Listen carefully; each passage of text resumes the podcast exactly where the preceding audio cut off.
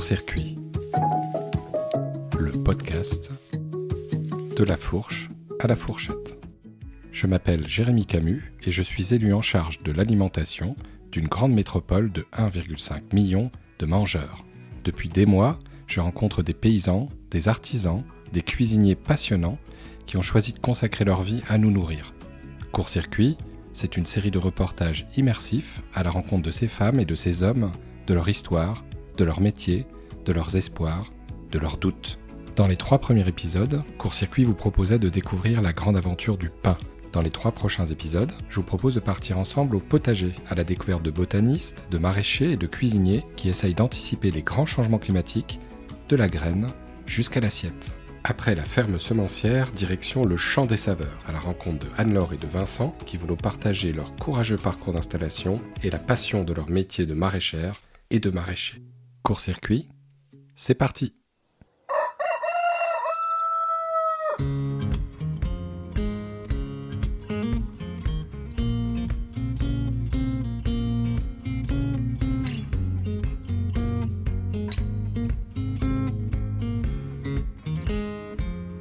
On vient de- d'arriver euh, à côté d'un tout petit cabanon. Bonjour, bienvenue.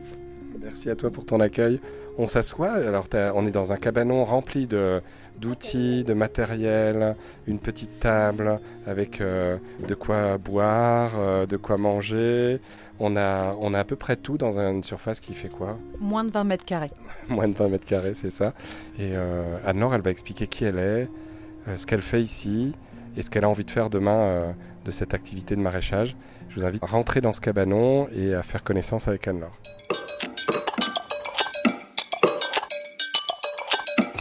Donc Anne-Laure, merci euh, pour ton accueil. On, on est euh, dans ton cabanon, on va faire connaissance. Euh, Avant d'aller faire connaissance avec les personnes avec qui tu travailles sur ce grand plateau qu'on appelle le plateau de... Moiran-Charézieux, Ouais, et qui est basé sur la commune de Collonges au Mont d'Or. Et je voulais savoir en fait dans un premier temps d'où tu viens, la jeunesse de tout ce projet et comment tu es arrivé sur le plateau.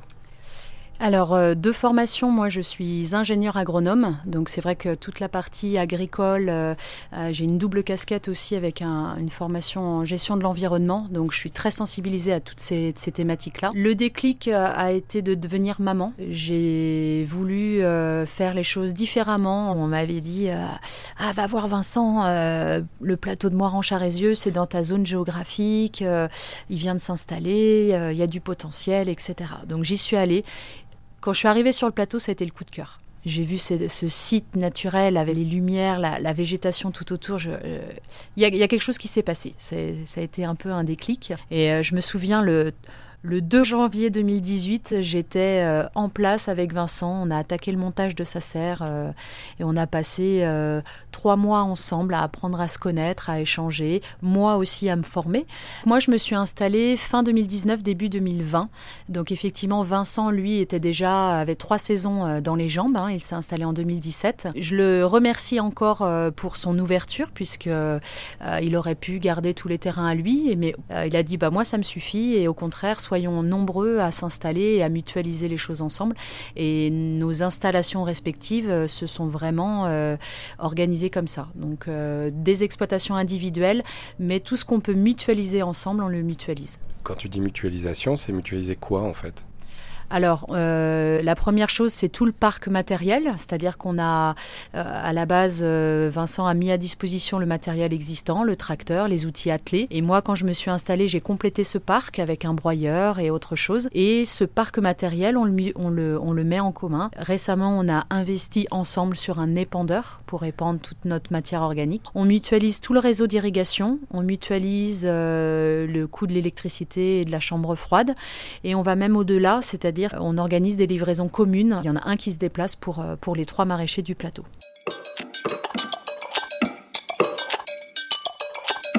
Donc j'ai démarré sur 5500 mètres carrés, donc la partie qu'on voit ici.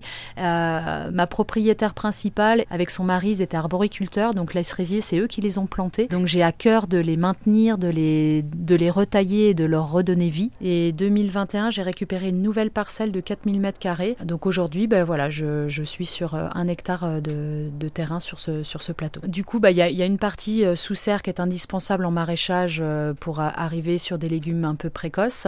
Une partie plein champ de, de, de légumes annuels. Euh, je suis très attachée au côté pérenne, donc euh, c'est vrai que je, je, fais des légumes. Euh, du coup, j'ai introduit l'asperge, donc qui est une culture vivace sur une dizaine d'années, si on le conduit bien. je fais de la fraise, de la framboise, donc petits fruits. pareil, c'est des pérennes, hein, c'est sur la fraise sur trois ans et, et la, la, framboise sur une dizaine d'années. Pérenne, ça veut dire quoi ah, en fait? Ouais, On comprend là que ça veut dire tu, tu mises sur plusieurs années la même culture sur la même parcelle, en exact, quelque part. Mais ouais. pourquoi tu tiens tellement à cette culture pérenne? Euh, c'est une bonne question. C'est pas le même travail que le légume. On est sur un rythme euh, différent. Là, j'allais dire, c'est comme des enfants qu'on élève un peu. Hein. C'est, euh, on en prend soin. Et puis, je trouve que c'est tellement bon de récolter un fruit arrivé à maturité et on, manque, on manque de fruits. Enfin, moi, c'était le, constat de base, c'est de me dire, j'arrive pas à m'approvisionner en fruits locaux, euh, bio, euh, sur le secteur. Donc, euh, je voudrais contribuer à cette production fruitière. Et donc ça veut dire que tu as planté des arbres, euh, en plus de ceux qui existaient déjà à l'origine. Euh, tu, as planté combien d'arbres aujourd'hui? Euh, Aujourd'hui, je suis à 150 arbres fruitiers plantés. Quand on plante un arbre comme ça, au tout début, il faut attendre combien de temps avant de commencer à avoir des fruits euh, arrivés à maturité qui, qui font plaisir à, aux, aux, consommateurs Ça dépend des espèces. Donc sur euh, sur pêche, prune, euh, pêche, on peut attendre à, horizon 3 ans, on peut récolter ses premiers fruits pour goûter, mais on n'a pas une vraie production. Euh, prune, on va être sur 4 ans, et puis après, j'ai quelques variétés assez rares de pommiers à chair rouge, par exemple. Bah là, il faut, faut, que j'attende au moins 5 ans avant de pouvoir croquer ma première pomme. Donc d'ici là, ça veut dire aussi, euh, moi j'aime bien quand aussi à travers ce podcast informer euh, les, les, consommateurs et de se rendre compte que parfois des pommes, euh, le prix au kilo ou la rareté, elle vient aussi du fait que c'est un sûr. investissement long terme, que 5 ans avant d'avoir un fruit aussi rare que, que la pomme à chair rouge là. Et donc là, ça fait déjà quelques années que tu n'es plus une néophyte maintenant. Il faut que vous veniez voir à, à Collonges si vous pouvez. Il y a la vente à la ferme, on en reparlera avec Vincent. Mais Comment aujourd'hui tu, tu, as, tu envisages ton métier au regard de... Bah, il y a le changement climatique? Comment vous voyez ces évolutions euh, et comment vous vous y préparez en quelque sorte? La France en surchauffe depuis quasiment une semaine. Depuis 1947, c'est seulement la septième fois qu'une vague de chaleur aussi intense est observée après le 15 août. Dans les régions où les températures avoisinent les 40 degrés, l'impact sur les cultures est immédiat. Une canicule qui risque aussi d'aggraver la sécheresse en cours. Selon les dernières données, 72% des nappes phréatiques en France étaient sous les normales de saison le mois dernier. C'est inquiétant parce qu'à partir du moment où on ne peut plus arroser, bah, c'est terminé pour nous, hein, la saison s'arrête. Après, comment on s'y prépare? Bah, Moi, je pense qu'en justement en, plantant des arbres pour créer un, un, une atmosphère déjà, euh, un environnement euh, plus humide, euh, avec de l'ombrage, etc. Ça nous permet. C'est pour ça qu'avec Vincent, on a planté énormément de haies aussi sur le plateau euh, pour casser ces vents violents, pour, pour, pour faire un petit peu plus d'humidité. On paille énormément avec du foin, avec des copeaux de bois. on économise la ressource. moi, toute l'exploitation, elle est 100% en goutte à goutte. donc, on, on est vigilant, on prend les précautions. Et du coup, dans ce contexte un peu difficile, moi je dis toujours que les agriculteurs, c'est les premiers euh, concernés par le changement climatique, mais comment on garde euh, une envie, quoi? Comment on garde l'espoir le, ou l'optimisme ou euh, la passion de ce métier qui est quand même assez difficile dans tous les sens du terme, et pas que à cause des conditions climatiques, euh, où tu trouves euh, le, la motivation en quelque sorte de, de continuer ton métier? Bah, quelque part, on, subit effectivement directement euh, les conséquences du changement climatique, euh, mais à contrario, on est nous-mêmes acteurs. Et justement, c'est euh, ce contre-pied qui est, chouette, c'est de se dire, bah non, je suis dans le vrai. Il faut qu'on soit de plus en plus nombreux à s'installer justement pour pour approvisionner nos, nos, villes et nos, citoyens qui sont autour de nous. en, produits locaux. Il faut maintenir ces espaces, ces poumons verts. Hein, quelque part là, quand on arrive, on n'a que des belles maisons autour de nous avec piscine. Bon, quelque part, voilà, je suis assez fière aussi de me dire que je réintroduis de l'agriculture euh, à proximité de la ville. On peut pas non plus toujours demander aux agriculteurs de s'éloigner, de s'éloigner encore plus loin. Donc, euh, maintenons les terres agricoles, entretenons-les, gérons-les du, du, mieux qu'on puisse, et du coup, c'est ça qui, enfin, cette motivation, de toute façon, elle, est là. Et... Vous la voyez pas, mais elle a, un grand sourire.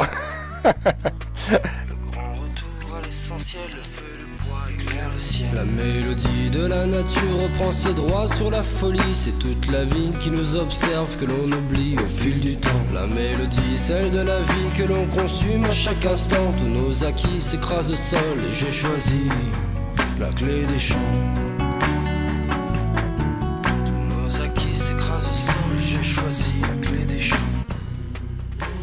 On va passer par là. Donc là, avec Anne-Laure, on est en train de naviguer dans, dans ce petit immense potager avec des serres, avec euh, des cultures qui ne sont pas sous serre. Et, euh, là, on fait un tour de, de l'exploitation maraîchère.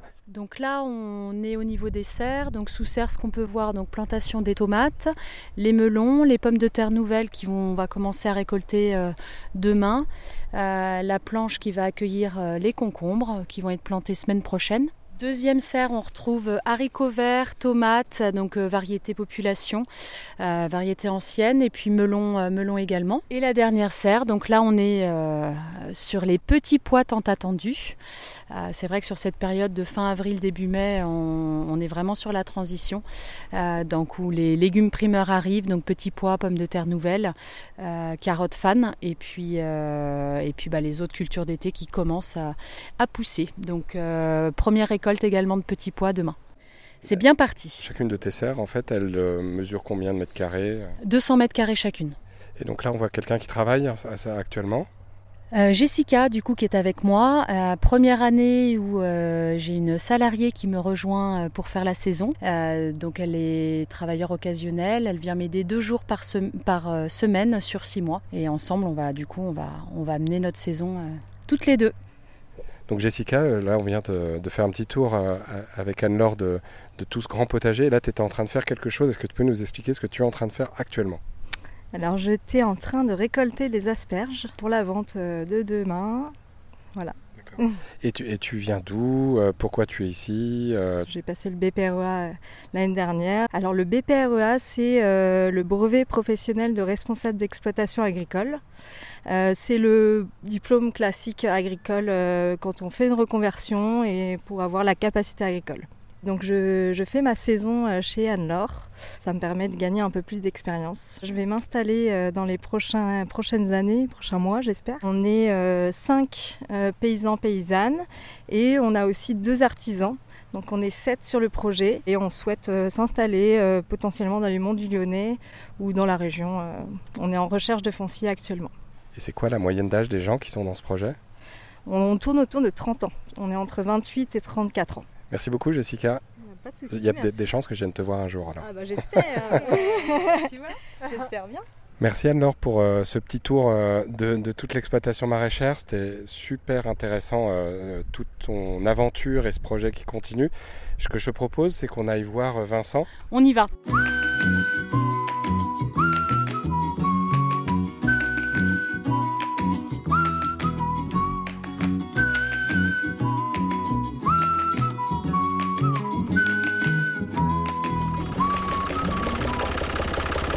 Bonjour Vincent.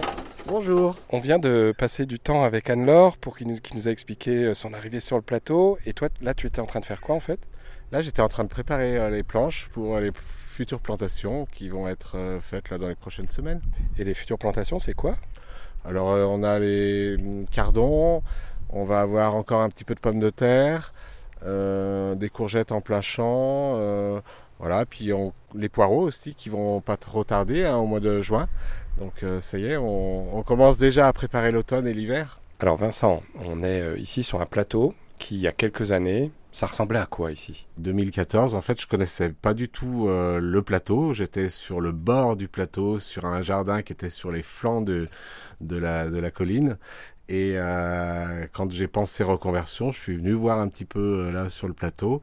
Et euh, j'ai vu tout cet espace qui était tout en friche euh, et euh, qui était vraiment à l'abandon, avec vraiment un terrain bien plat, idéal pour faire du maraîchage par curiosité, avant de, de dire en 2014-2015, je veux changer de, de vie et devenir maraîcher, tu faisais quoi avant? Alors j'étais responsable de projet informatique, mais toujours attiré par la nature. Alors avant de faire une formation, euh, je me suis déjà testé un petit peu. J'ai voulu euh, voir euh, si j'en étais en capacité de faire ce métier-là, qui est dur. Hein. Il fait chaud l'été, il fait froid l'hiver. on est dans, on travaille par tous les temps. À partir du moment où ça a été validé, que je me sentais capable de faire ce travail-là, à ce moment-là, j'ai réfléchi formation et du coup j'ai fait un BPREA à Écully. Et à ce moment-là, pour cultiver, il te faut des terrains. La plupart des candidats à l'installation aujourd'hui, ils sont pas fils ou filles d'agriculteurs, donc ils ont pas de terre familiale. Mais les propriétaires, dont plus de la moitié ont plus de 60 ans, bah ils disent qu'ils préféreraient louer leur terre à, disons, un légumier qui est prêt à lâcher 1000 balles ou y mettre une installation photovoltaïque pour 2000 euros par hectare par an. Ou alors attendre un peu que le plan local d'urbanisme soit modifié pour que la terre soit constructible, histoire que sa valeur soit multipliée par 25. La première étape, c'était déjà euh, effectivement de convaincre les propriétaires. Le premier euh, bail a été signé le 6 juillet 2015. On voit que c'est quand même important ce bail parce que on est en 2023. Euh, et là, tu te rappelles encore que c'était un 6 juillet 2015 de la difficulté dans, un, dans une grande métropole d'avoir un peu de foncier pour pouvoir cultiver.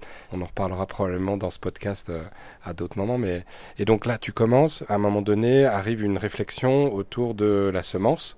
euh, et euh, peut-être une connexion avec euh, des gens que je suis allé voir là euh, et c'était l'objet du premier épisode de cette nouvelle série de podcasts euh, le CRBA est-ce que peux-tu nous, nous raconter le, le lien entre toi et le CRBA Euh, le la rencontre avec Stéphane Croizat et toute l'équipe m'a convaincu euh, qu'il fallait euh, aussi euh, mettre les mains à la pâte. Les variétés hybrides F1, euh, ce sont des impasses génétiques. Euh, chaque année, on est obligé de, de les racheter, alors que là, bah, au contraire, euh, c'est euh, quelque chose qu'il faut sauvegarder. Et quand on sait qu'on a perdu plus de euh, 75% de la biodiversité cultivée depuis, euh, depuis la Deuxième Guerre mondiale. Les variétés anciennes, l'intérêt qu'elles ont, c'est que justement, elles ont la plupart du temps été cultivées dans des environnements complètement différents. Celles qui ont résisté à toutes ces euh, évolutions, on peut se dire qu'effectivement, elles sont déjà un peu plus robustes. donc là ici en fait non seulement tu cultives mais tu as décidé d'installer un point de vente direct à la ferme. Anne-Laure est plutôt sur des circuits courts destination d'épiceries locales etc toi tu avais le choix aussi de faire de la vente directe. Et donc on, tu, as, tu installes des points POPS ça veut dire quoi POPS Alors le POPS, qu'est-ce que ça veut dire? C'est euh, point paysan solidaire. Euh, L'idée, c'est euh, d'avoir plusieurs producteurs qui puissent vendre au même endroit euh, au prix du producteur. C'est-à-dire que moi, quand je vends euh, des produits euh, euh, des, des autres euh, producteurs, ça permet euh, aux, aux producteurs d'avoir la 100% de la rémunération.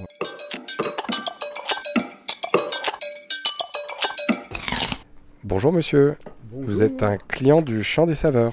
Tout à fait, ça fait trois ans que je suis un jeune colongeur et ça fait trois ans que je viens chez Vincent. D'une part pour la convivialité, mais aussi pour euh, acheter des légumes euh, qui sont cultivés dans les règles de la nature, sans engrais.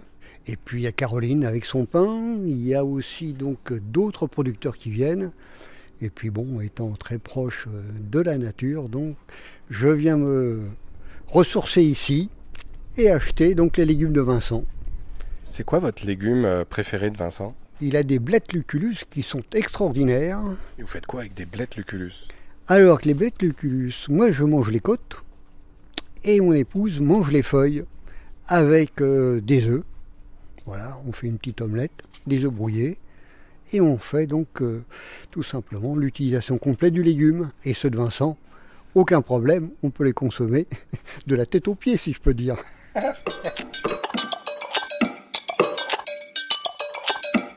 J'ai posé une question à Anne-Laure et je la pose quasiment à toutes les personnes que je rencontre depuis maintenant euh, le début de ce podcast. Et euh, c'est quoi ton rêve ou c'est quoi tes projets euh, que tu souhaites mettre en place? J'ai un projet de, de, bâtiment. J'aimerais bien avoir un bâtiment pour avoir un point de vente justement qui soit plus agréable, plus confortable pour le client surtout. Merci beaucoup Vincent pour ton accueil. Et, euh, eh ben, j'ai envie de dire à, épisode prochain, euh, surprise, surprise, à très bientôt.